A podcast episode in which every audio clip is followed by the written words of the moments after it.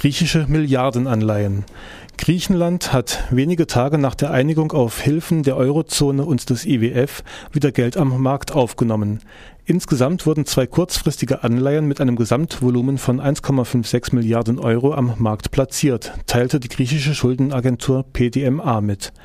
Haushaltspolitiker der CDU gehen unterdessen davon aus, dass die mögliche Milliardenhilfe Deutschlands für Griechenland gezahlt werden muss.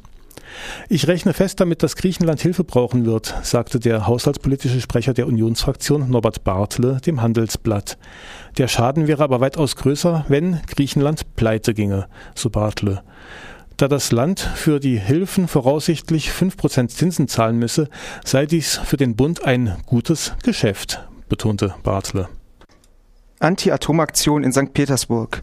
Greenpeace-Aktivisten haben im Petersburger Hafen gegen den Import von französischen Atomabfällen protestiert. Ein Schiff mit 650 Tonnen angereichertem Uran konnte aber unbehelligt ablegen.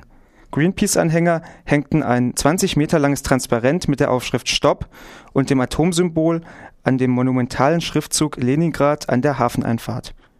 Auf der gegenüberliegenden Seite der Einfahrt wurden Banner mit der Aufschrift Russland ist keine Müllkippe auf Russisch und Französisch aufgehängt.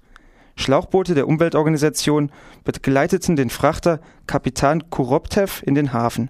Zuvor hatte Greenpeace mit einer Bahnblockade vor dem Hafen von Le Havre sowie einer Aktion in der Nordsee versucht, den Frachter aufzuhalten. Nach Darstellung der Organisation soll der gefährliche Atomabfall in Russland entsorgt werden. Nur etwa 10 Prozent des Materials würden wieder zurückgebracht, der Rest bliebe in Sibirien unter freiem Himmel gelagert. Dies geht laut Angaben von Greenpeace aus einem Abkommen zwischen dem französischen Atomunternehmen Areva und der russischen Atombehörde Rosatom hervor. Tötung von Zivilisten logische Konsequenz der Militärausbildung. Im Zusammenhang mit der von der Internetplattform Wikileaks veröffentlichten gefilmten Erschießung von zwölf Zivilisten im Irak hat sich nun ein ehemaliger Angehöriger der verantwortlichen Einheit zu Wort gemeldet. Der Veteran sagte, die Tat habe der Ausbildung der Soldaten entsprochen. Es sei wichtig, dass der Schock über die Ereignisse zum Anlass für genauere Überprüfungen des den Tate zugrunde liegenden Systems werde. Diese Aussagen machte er im Interview mit dem Fernsehmagazin Democracy Now. EU-Staaten schauen bei Folter weg. Amnesty International hat die europäischen Regierungen zu einem anderen Umgang mit diplomatischen Nicht-Folterversprechen aufgefordert. Einer von der Menschenrechtsorganisation veröffentlichten Studie zufolge haben einige europäische Länder als Sicherheitsrisiken geltende Bürger anderer Staaten in solche Staaten ausgewiesen, in denen Foltergefahr besteht. Im Gegenzug hätten sie Zusicherungen der aufnehmenden Staaten erhalten, denen zufolge die Einreisenden nicht gefoltert würden. Amnesty-Expertin Julia Hall verurteilte alle an solchen Aktionen beteiligten europäischen Regierungen, also Regierungen, die sich, so Hall wörtlich, auf solche hohlen Versprechen einlassen. Hall sprach außerdem von einer Verletzung des absoluten Folterverbots durch derartige Absprachen. Israel ermöglicht Massendeportationen. Ein heute Morgen in Kraft getretener israelischer Militärbefehl ermöglicht die Deportation von Zehntausenden in der Westbank wohnenden Palästinensern. Dies berichteten der Schweizer Rundfunk DRS und die israelische Zeitung Haaretz. Den Berichten zufolge seien drei Gruppen besonders von der neuen Regelung betroffen. Palästinenser, die in Gaza geboren wurden, samt Kindern, Palästinenser, die ihre Wohnberechtigung in der Westbank verloren haben und im Ausland geborene Ehepartner von Palästinensern. Entscheidend für die Aufenthaltserlaubnis ist ein von der israelischen Militärverwaltung ausgestelltes Dokument.